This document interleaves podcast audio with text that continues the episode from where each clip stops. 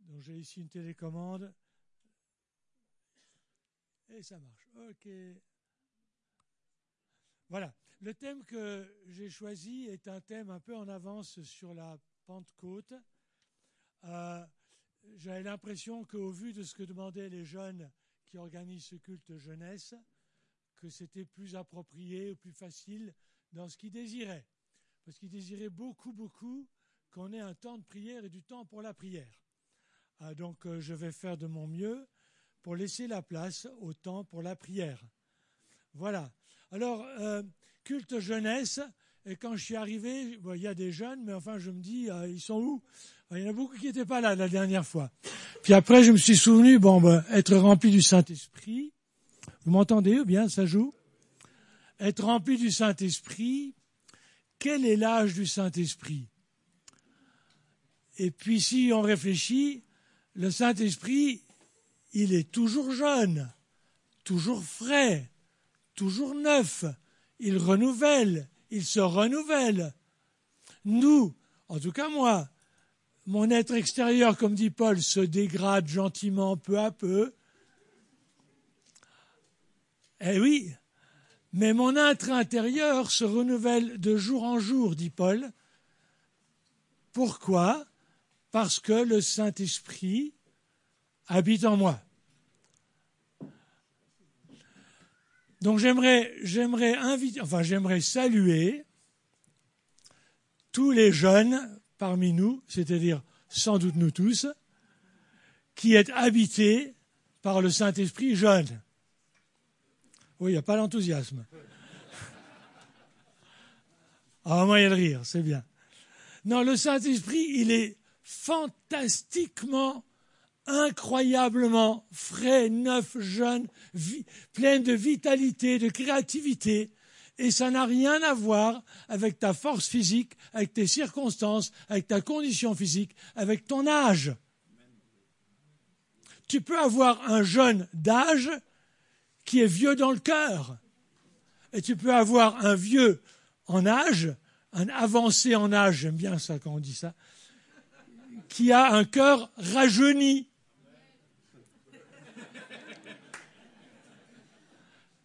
Mais c'est vrai. Donc c'est une bonne nouvelle, être rempli du Saint-Esprit, qui est le thème du message, qui va mieux pour Pentecôte, mais si Jésus, il est monté au ciel pour répandre l'Esprit. Et la base, c'est évidemment le sang de la croix qui nous libère, qui couvre nos péchés et qui nous permet d'avoir des cœurs purifiés afin que le Saint-Esprit puisse venir. Ok, alors j'entre. Ça s'est passé pour eux à la Pentecôte, ils étaient 120, vous le savez. Ils étaient tous ensemble au même endroit. Il y a eu un, un, phénomène atmosphérique avec un son, du vent, et puis un phénomène de feu, des flammes comme des langues qui se posent sur eux comme s'ils étaient des bougies. Et après que ça se soit passé, le texte acte de 4 dit, ils furent tous. Donc il y avait des hommes, des femmes. Ils étaient 120, il y avait Marie en particulier, la mère de Jésus. Ils étaient tous remplis du Saint-Esprit. Alors quand on utilise cette expression, il faut commencer par le début, rempli du Saint-Esprit, qu'est-ce que ça veut dire? Bon, on comprend. Ça veut dire que être rempli, c'est ce dont on est plein à l'intérieur. On est plein de quelque chose, et quand on est plein de quelque chose à l'intérieur, ça, déborde, ça se voit. Par exemple, si tu es rempli de joie, j'espère à la fin de ce culte parce que tu auras rencontré Jésus, mais ça va se voir. Tu vas sourire ou tu vas rire, ou ton visage va être rayonnant. Par contre, si tu n'es pas très content, voire si tu es rempli de rage, ça, je dis pas après le culte, enfin j'espère pas. Ça, ça, se verra aussi. Tu, tu fulmineras. Tes narines, il y a de la vapeur qui va sortir, un peu comme un taureau qui.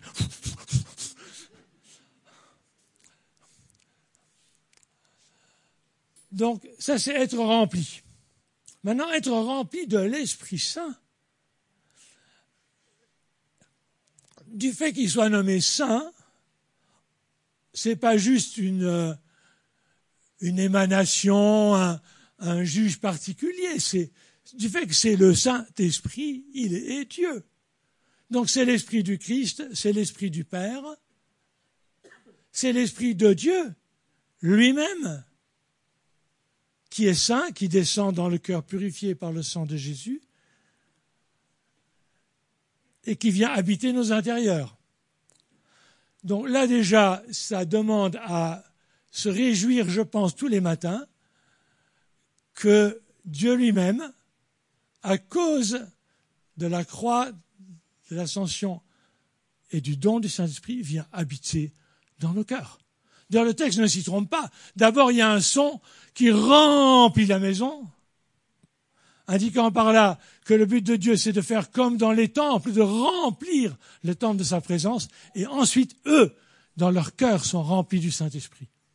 Le nouveau temple sur la terre est né à la Pentecôte. Des hommes et des femmes, temples ambulants, remplis du Saint-Esprit.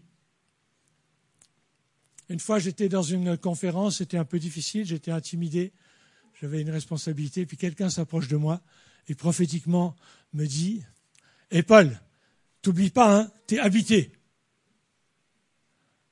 Alors, euh, dans, dans un certain langage, on peut le prendre négativement, mais là, c'était positif. Le Saint-Esprit, Dieu lui-même habite en toi, t'es habité ça vaut la peine tous les matins, je pense, de se souvenir que je ne suis jamais seul, je ne suis jamais nu. Lui a choisi d'habiter dans mon cœur. Et c'est une demeure, enfin à moins qu'on fasse vraiment des choses extrêmes, une demeure permanente. Elle peut être renouvelée, ravigorée, activée, rajeunie, mais c'est une demeure permanente. Des fois, je dis ceci. Euh, sur nos, boîtes postales, on devrait mettre ici habite le Saint-Esprit. Enfin, chez Paul Aimès, Paul, Paul et Christine Aimès, et ici habite. C'est une adresse permanente, personnelle, personnalisée. Donc c'est un beau, grand miracle. Alors j'aimerais parler de vous de deux aspects d'être rempli du Saint-Esprit. Bon. Je ne sais pas où il faut pointer. Il n'a pas l'air de marcher. Coucou. Ça n'a pas l'air de marcher. Hein. deux, aspects, ça ne fait rien, euh, qui sont complémentaires dans l'écriture et qui sont, euh, dans le grec, il y a deux verbes différents, je ne veux pas être trop compliqué. L'un, c'est être rempli soudainement, et ça peut être à répétition une fois, et puis une autre fois, une autre fois, il y a toujours une première. Et c'est celle-là qu'on a dans Acte 2. Et puis, il y en a une autre qui est être rempli progressivement. C'est comme si le Saint-Esprit prenait plus de place dans l'intérieur de nos pensées, de nos émotions, de nos choix. Donc je vais parler surtout de la première, la deuxième est facile à comprendre. Ah, je ne voulais pas tout avoir en même temps, mais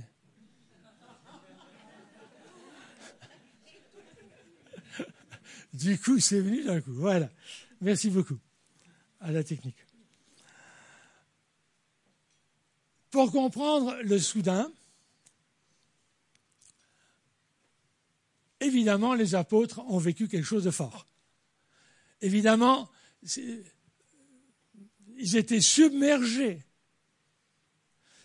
C'était tellement fort que ça sortait d'eux. Et moi, je ne sais pas quelle est votre expérience.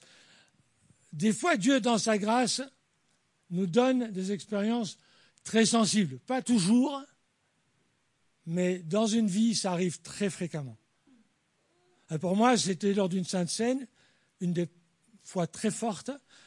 On me tend le pain, on me dit le corps du Christ, mon ami, je saisis ce mot, mon ami, comme si c'est Dieu Jésus qui me le disait, et à ce moment-là, quelque chose se déclenche, pas chez moi, mais du haut du ciel. J'ai un habit qui descend, j'ai la chaleur, chaleur, chaleur sur la tête, et puis je fais comme ça, comme si Jésus commençait à m'habiter de façon tellement intime et puissante. et c'est descendu jusqu'au bas des pieds.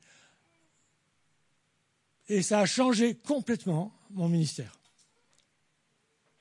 Le soudain puissant a un impact ministériel, un impact sur ce qui sort de toi après dans ton service, où qu'il soit, que ce soit pour l'Église ou que ce soit dans un travail, où qu'il soit, ou que ce soit à la maison comme maman, si tu es à la maison à plein temps. Donc c'est intéressant de se demander qu'est-ce, qui sort de leur expérience à eux des apôtres? Pour le comprendre, je fais un petit détour, mais aussi court que je peux, comme disait l'autre, aussi court que possible et, le moins long que nécessaire. Comme ça. Dans l'évangile, vous savez que Luc et Actes, c'est un seul auteur, c'est deux volumes écrits par Luc. Un ange annonce à Zacharie qu'il va avoir un enfant qui sera rempli du Saint-Esprit. Première mention, rempli du Saint-Esprit. Donc vous savez que c'est Jean-Baptiste. L'ange s'attend à ce que ce gars-là, il entende la parole et il croit. Ah ben non, il croit pas. Du coup, il devient muet. Donc au lieu d'avoir une bouche qui s'ouvre, comme on verra tout à l'heure, sa bouche prophétique se tait. Deuxième épisode où tu vas remplir le Saint-Esprit. Jean, pardon, l'épouse de Jean s'appelle, de Zacharie s'appelle Élisabeth, elle rend visite à sa cousine Marie. En entrant chez Marie, sa sœur. Ouais, pardon. Au moment, merci beaucoup. Ouais, là, je les ai fait un peu vite. C'est bien d'avoir quelqu'un.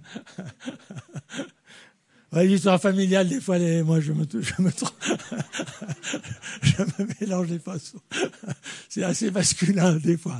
Mais bon, il n'y a pas d'excuse. Donc, elle entre, et à ce moment-là, euh, Elisabeth est soudainement remplie du Saint-Esprit. Deuxième fois, remplie. Et ce qu'elle fait tout de suite, elle prophétise sur Marie.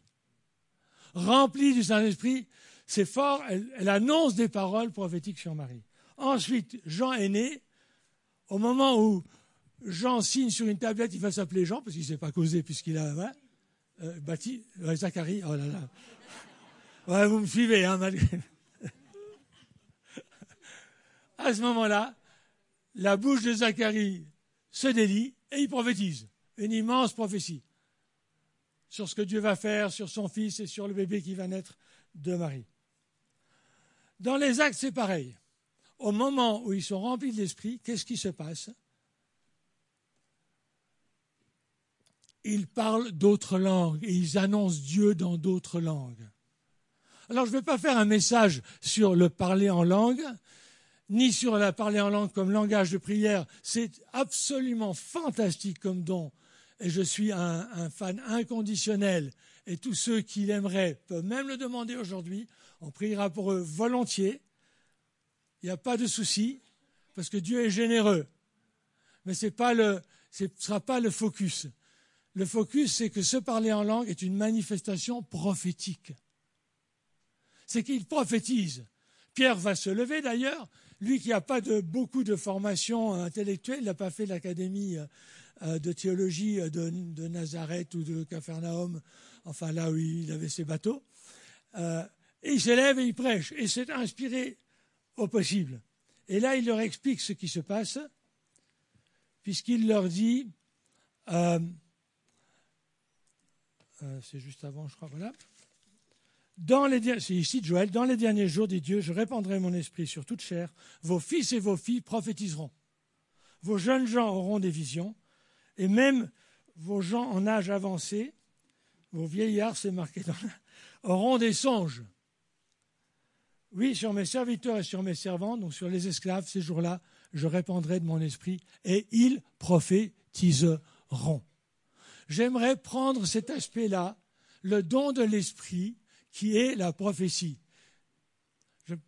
parce que ça, marque chez, dans Luc, chaque fois qu'ils sont remplis de l'esprit, c'est vrai pour Pierre, c'est vrai pour Paul, ils parlent de manière prophétique il parle dans la vie des gens de manière prophétique. Et dans cette parole, tous les dons de l'esprit viennent avec.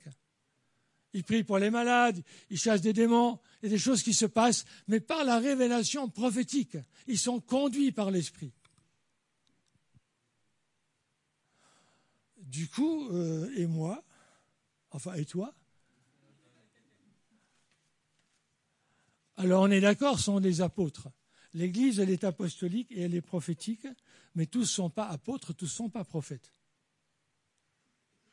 Par contre, tous ont prophétisé. Tous ont reçu des paroles prophétiques. Toute l'Église a la capacité d'entendre la voix de Dieu pour elle-même et de donner une parole prophétique à quelqu'un d'autre. De donner, alors au niveau tout simple, une parole que l'Esprit de Dieu lui a inspirée. Parce que le mot prophétique, des fois, on prend tout de suite le ministère euh, haut de gamme et on se dit, ben moi pas. Moi j'ai dit ça très longtemps, moi pas. Et donc, comme Zacharie, j'avais tellement d'incrédulité que le Seigneur m'a fait taire. Jusqu'à ce que je me repente. Je, je disais à Jésus, mais moi je ne prophétise pas. Il me dit, mais qui t'a dit que tu ne pouvais pas prophétiser? Qui t'a dit ça? Qui t'a dit que tu ne pourrais pas donner une parole inspirée de Dieu qui a un effet du royaume positif chez l'autre? Qui t'a dit ça? Qui t'a dit que le don de l'esprit qui s'appelle la prophétie, tu ne peux pas l'exercer? L'apôtre Paul dit dans 1 Corinthiens 14, verset 1, aspirez, enfin ayez de l'amour surtout, et aspirez surtout au don de prophétie. C'est-à-dire que quand tu dis aspirer, tu dis, euh, voilà, c'est comme tu aimerais manger dans un bon restaurant et tu aspires et finalement tu peux y aller. Euh, non, si, enfin, on aspire. Si, ça paraît simple pour le restaurant. Je vois déjà des, des têtes qui dodelinent. Euh, je comprends, j'étais dans cet endroit.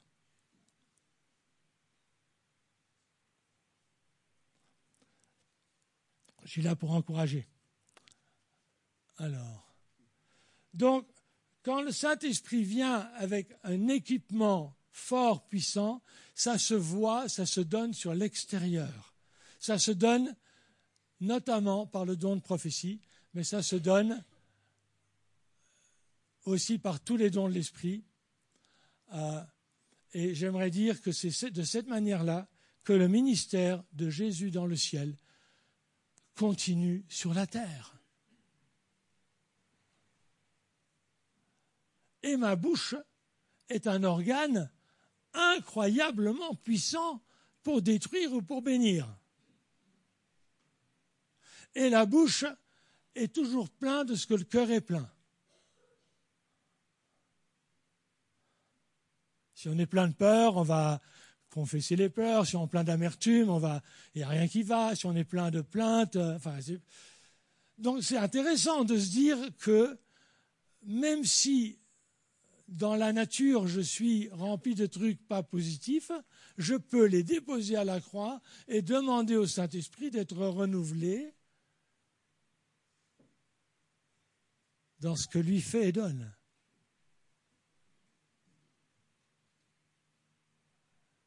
À cause du sang de Jésus, il n'y a pas de condition. Si on confesse, on se repent, il donne. Vous êtes toujours avec moi? Alors, il veut être concret.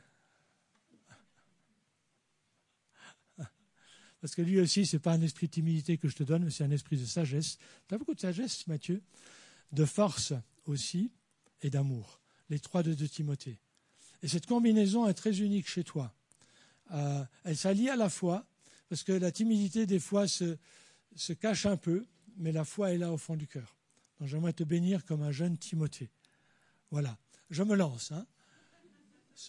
C'est une parole du type encourageante je n'ai pas pris beaucoup de risques, mais je l'ai vraiment reçu spontanément là. Dans 1 Corinthiens 14, 3, Paul explique qu'est-ce que c'est qu'une parole prophétique. Je parle vraiment du niveau du commencement. C'est une parole, et je vais prendre qu'un des points, qui encourage. le Saint-Esprit donne, quand il remplit quelqu'un, la capacité de donner des paroles d'encouragement. C'est d'ailleurs curieux quand on réfléchit bien. Le Saint-Esprit, il, se donne lui-même, il vient habiter en nous, et quand il est en nous, dans ce type-là d'onction, il nous donne de donner. Le Saint-Esprit est un don qui nous donne de donner. Il est une force et une puissance qui nous rend capables de donner avec force, avec puissance. La prophétie, toute de base, comme parole d'encouragement, c'est une force incroyable. Incroyable. Et que tout le monde peut utiliser. C'est simple, hein Par exemple, tu es en contact avec quelqu'un par WhatsApp, ben, le Saint-Esprit est jeune, mais des fois même les, appareils peuvent être rajeunis. Hein. Et puis, Seigneur, je sais que telle personne traverse telle chose, as-tu une parole pour elle? Et là, tu pries, en français ou en langue, puis tu reçois une pensée, un verset, un mot positif. Du coup, tu prends ton courage à, six mains et puis tu dis Bonjour, c'est Cathy. Euh, euh, en fait, j'ai prié pour toi ce matin et puis il m'a semblé recevoir ça. Alors je te dis, voilà, c'était Proverbe 42. Enfin, je dis n'importe quoi parce que ça va jusqu'à 30 les proverbes.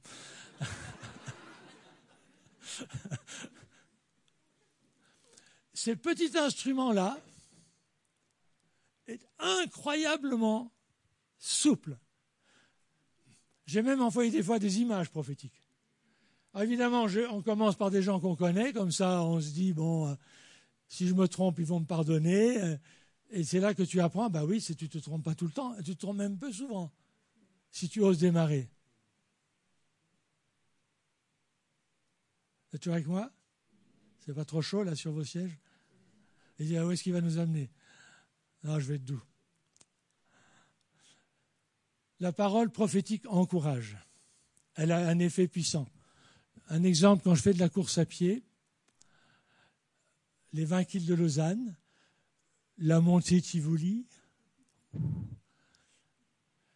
si j'ai juste un dossard marqué 680, j'ai des gens qui me regardent, vas-y, vas-y, vas-y. Quand je vois qu'ils me regardent, ça me donne une espèce de poussée, alors même que j'ai envie de tout arrêter. Ça, c'est la parole prophétique. Elle fait ça. Si jamais j'ai mon nom inscrit, c'est la plupart du temps, j'ai des gens qui me regardent ou qui ne me regardent pas, et j'entends Vas-y, Paul C'est tellement personnalisé, j'ai deux fois un chousse prophétique. C'est incroyable C'est complètement bête, mais c'est incroyable. Imaginez que nos paroles, quand elles sont inspirées, personnalisées, même toutes simples, ont un effet puissant. Les dons de l'esprit sont ce que le Saint-Esprit vient quand il nous oint, quand il nous visite pour donner aux autres. C'est la même chose pour les dons de guérison. C'est la même chose pour tous les dons. Prenez la liste 1 Corinthiens 12 euh, et toutes les autres listes, Romains 12, etc. Et puis, c'est positif. Parce qu'imaginez que moi, je suis à Tivoli, puis je grimpe Imaginez les autres types de paroles de gens bienveillants qui veulent m'encourager, et puis j'entends derrière, ah ouais, dis donc, lui avec son âge, de courir encore quand même. Hein. Du coup, je m'arrête sur place. Hein. Ou bien moi, dans mes pensées, je suis en train de dire, zut, cette fondue d'il y a deux jours, j'aurais mieux fait de ne pas la manger. et puis j'entends quelqu'un qui me dit, oui, avec son léger surpoids, euh, c'est normal qu'il soit rouge. Du coup, je m'arrête sur place. Donc la parole prophétique ne, ne souligne pas le problème, mais cherche à rencontrer le problème dans l'Esprit de Dieu, cherche à être la réponse encourageante. Parce que ça vient du cœur du Père, ça vient du cœur du Christ.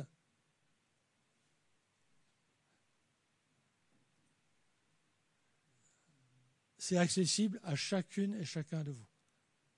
C'est pas, pas besoin de décrocher le ciel. Juste dire merci Saint-Esprit, recevoir le Saint-Esprit et le laisser remplir nos pensées, nos cœurs.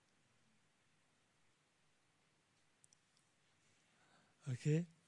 Comme on va avoir un temps de prière, je vais plus loin. J'ai une petite image que j'ai prise pour les dons en général, mais les prophéties. Vous voyez ce, truc-là, tout le monde sait ce que c'est. Je ne suis pas un grand bricoleur devant l'éternel, mais je sais quand même ce que c'est. Et alors, euh, vous voyez, quand on l'utilise avec un fort courant et qu'on ne le déroule pas, vous savez ce qui se passe? Ça chauffe et ça s'arrête. Donc, pour que ça marche, peux m'aider Ouais, t'es super. Euh, ouais, c'est pas par là, c'est l'autre côté. Voilà, vous voyez, on, vous avez tout de suite vu que je ne suis pas un grand bricoleur. J'essaye de tirer ça. Voilà, juste quand même pour faire le.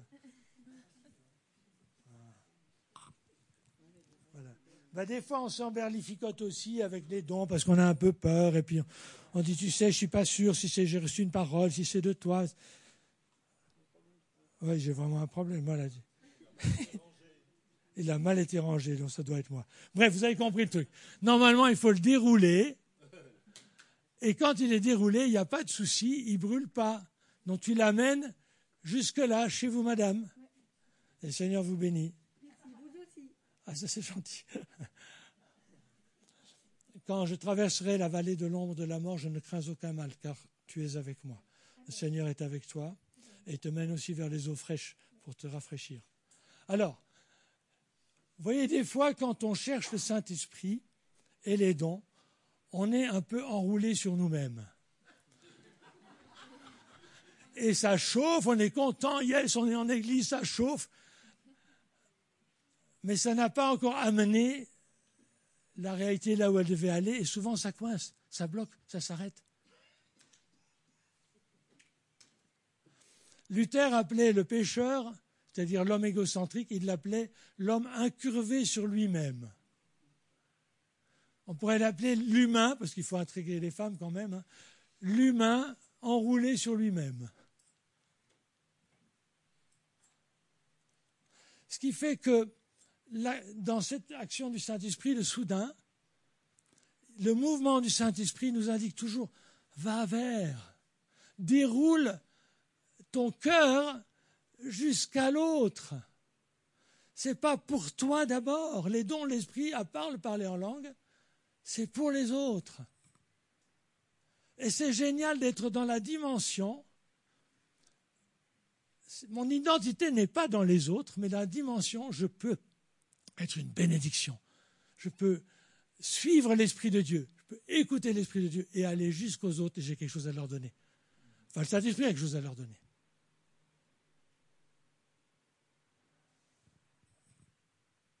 Ah, il est magnifique, le Saint-Esprit.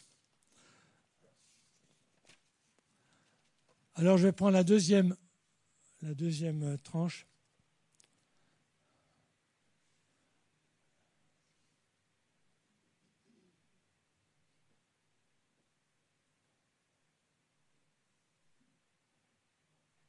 Le deuxième enseignement que je vous ai donné, c'était sur la prière.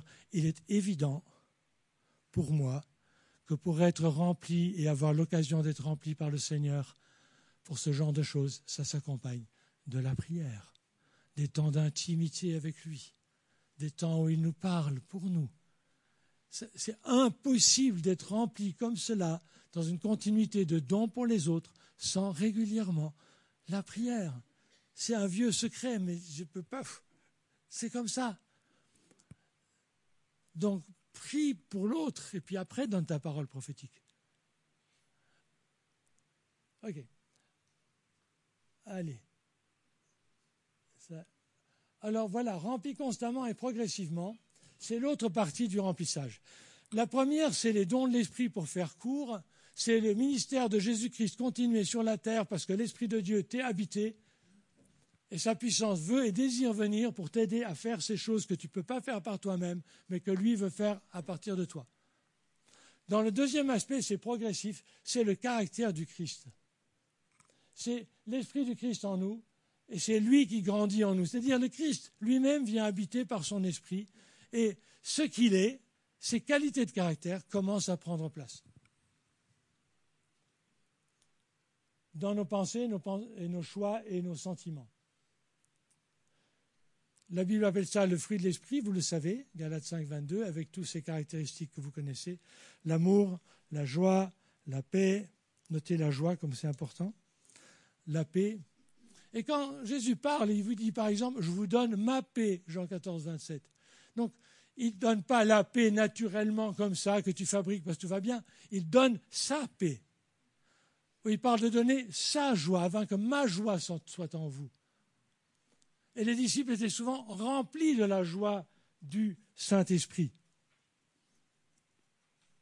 Par exemple, acte 13, 52, remplis de la joie du Saint-Esprit. Alors là, on n'est pas dans le domaine du ministère de Jésus envers les autres, on est dans le domaine du caractère de Jésus.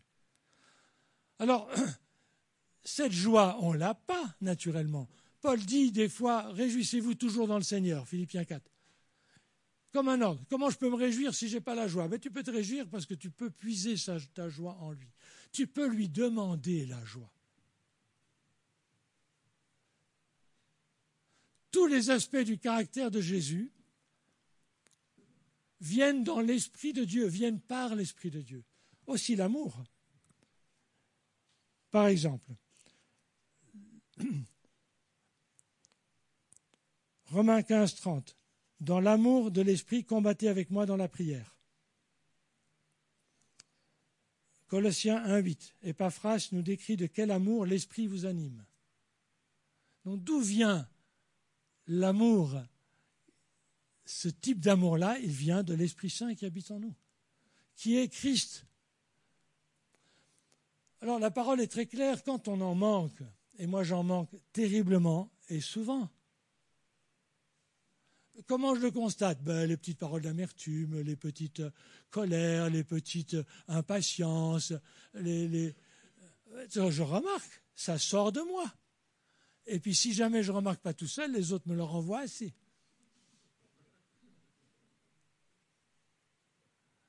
Donc le manque, je le connais depuis toujours. Mais c'est le plein qui m'intéresse. Et le plein, il est en Christ, il n'est pas en moi. Mais Christ habite en moi. Comment on fait? Dans Jacques 1, il y a un exemple sur la sagesse. Jacques 1,5. Si quelqu'un manque de sagesse, dit Jacques. dit, oh, si je manque de sagesse, oh là là là là là là. il dit qu'il la demande à Dieu et Dieu lui la donnera tout simplement sans faire de reproche. Si quelqu'un manque d'amour, qu'il demande à Dieu et Dieu lui donnera. Alors, ce n'est pas magique, mais à force de demander, tranquillement, paisiblement, on apprend à marcher dans son amour pour les gens. Je joue. Mathieu, tu m'énerves, je t'aime pas du tout je joue. Oh mon Dieu, j'ai cette pensée dans mon cœur, ça va pas du tout. Mais il m'a rien fait, ce gars-là, même s'il m'avait fait des sales tours, ce qui n'est pas le cas. Alors je vais dans ma chambre, je dis Seigneur, je sais que toi tu aimes Mathieu, mais incroyablement puissamment. Il est comme la prunelle de tes yeux, tu es mort pour lui. Seigneur, donne-moi de ton amour pour lui, parce que moi je ne l'aime pas. Donc je vais choisir de l'aimer dans son amour. Et du coup, quand on fait cela, c'est pas du faux. Parce que quand je revois Matthieu, j'ai pas besoin de commencer à me dire ouais mais ah oui mais, il m'énerve. Non, pas besoin parce que le Christ donnera. Je sais pas comment dire. Il remplace les sentiments négatifs par des sentiments positifs. Non, Mathieu, tu as compris. Hein je voulais pas prendre quelqu'un d'autre parce que sinon tout à coup, euh, si c'était toi euh, ou toi, qu'est-ce que je lui ai fait? L'image du fruit, elle est très très simple. Et là aussi, dans la prière, Dieu donne. J'ai quasiment fini. L'image que j'avais pour ça, c'était celle de l'arbre. Parce que voilà, il y a notre cerisier porte les premiers fruits, mais c'est quand même incroyable. C'est un tout petit cerisier qu'on a planté quand on est arrivé il y a 20 ans. C'est un gros cerisier il va plus haut que notre balcon. Et il porte cette année plein de cerises. Et quand il n'en porte pas, je pas je suis triste.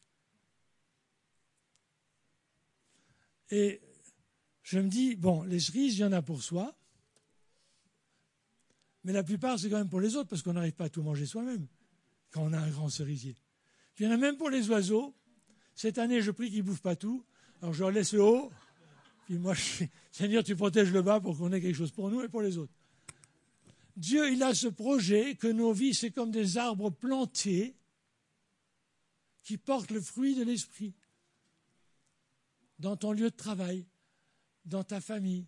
Partout, tu peux porter un fruit, une partie du fruit. Il n'y a pas de fatalisme. Si tu n'as pas, tu demandes. C'est ça la foi.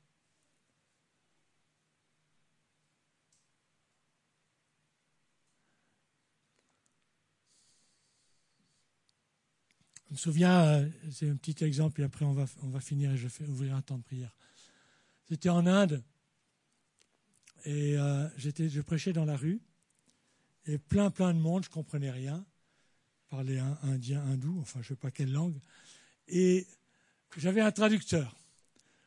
Et puis je prêchais avec autant de, de foi, de feu que le Saint-Esprit me le donnait, à des gens qui me comprenaient au travers du traducteur. Et puis j'avais l'impression qu'il n'y avait aucune réaction dans la foule. Mais rien, mais c'était zéro. Et puis je regarde mon traducteur. Et puis quand je fais trois mots, il fait dix phrases. Et quand je fais euh, une longue phrase, il y a trois mots. Bon, ça peut arriver. Mais là, j'ai une méfiance. Je me dis, le gars, il s'endort, il dit n'importe quoi. Du coup, je pose cette question que je pose souvent à Jésus. Jésus, tu fais comment? Là, je suis dans le ministère, c'est ton ministère. Je ne veux pas me laisser. Tu fais comment, Jésus? Une bonne question. Jésus, qu'est-ce que tu es en train de faire? Qu'est-ce que tu veux faire? Une question que je pose souvent. Qu'est-ce que tu veux faire, Jésus? Et du coup, j'ai l'intuition. Prie pour ton traducteur. Mais dans mon cœur, j'ai dû vaincre aussi les premières pensées. Mais qui m'a foutu ce traducteur pareil? Excusez-moi les gros mots. Mais c'est pas possible. Ça fout tout en l'air, mon voyage. Oui, toutes ces pensées négatives, et après tu commences à juger le traducteur, celui qui t'a invité. Ça ne marche pas. Donc j'ai dû, les deux, tu as deux tableaux. Jésus, qu'est-ce que tu veux faire? Et non, je ne veux pas aller dans le jugement et la critique. Du coup, j'ai eu la pensée du Saint-Esprit, prie pour lui. Du coup, je me suis approché, enfin, je n'étais pas très loin. J'ai fait comme ça. Et puis j'ai dit devant tout le monde, I, think he's a little bit tired. I want to pray for him. Je ne sais pas qui m'a compris, mais enfin, lui m'a compris. Parce que je parlais en anglais, il me traduisait en. Je sais pas quoi. Alors j'ai prié pour lui. Je, connais au nom de Jésus, hein, en anglais, très fort pour lui. Le gars, il s'est redressé. Après, ça a été tout différent. Il m'a vraiment traduit. Et je voyais, hein, il était bourré de ça. Je ne sais pas ce qui s'est passé, mais il a traduit. Et quand il y a eu l'appel, il y avait plein de gens qui sont venus, et pour la conversion, et pour le reste du ministère. Tout petit exemple. Que veux-tu faire, Jésus? Et surtout, si je manque d'amour, je demande l'amour. Bon, il y a Mathieu qui s'impatiente. Alors, c'est vrai, hein?